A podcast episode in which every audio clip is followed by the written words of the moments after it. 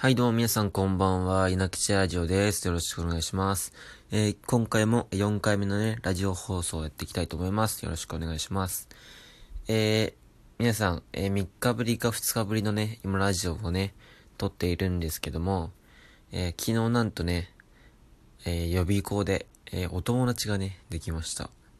できたっていうか、既存の友達がそこにいたんですよ、もともと。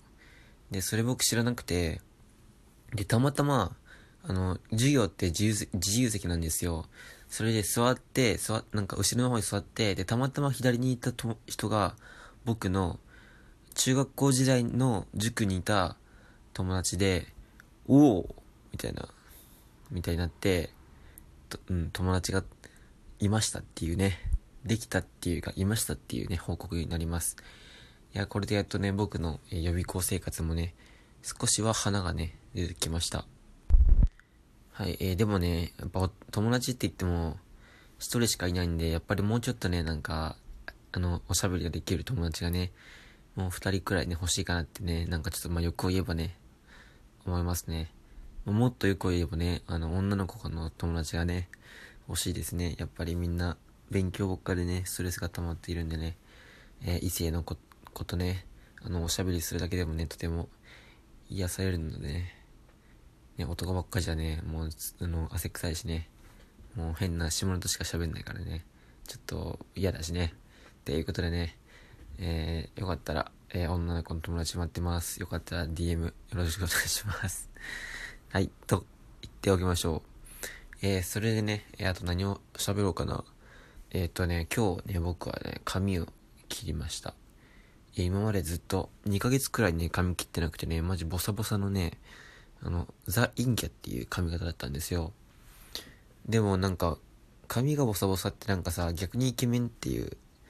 感じないですか？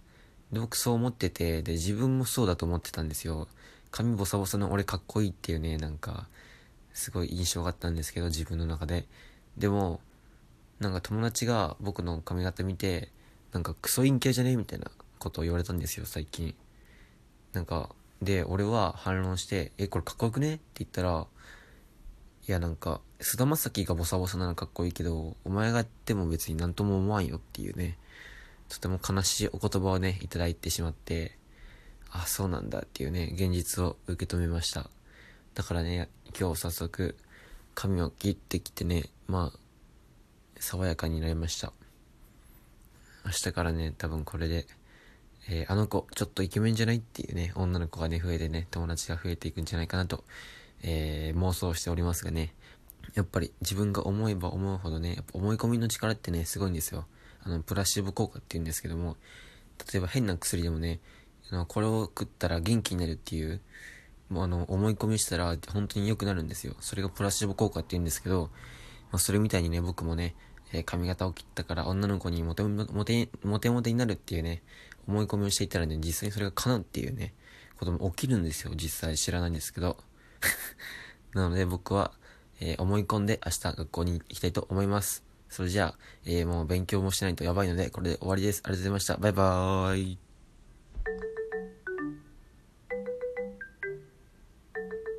いや、長いな。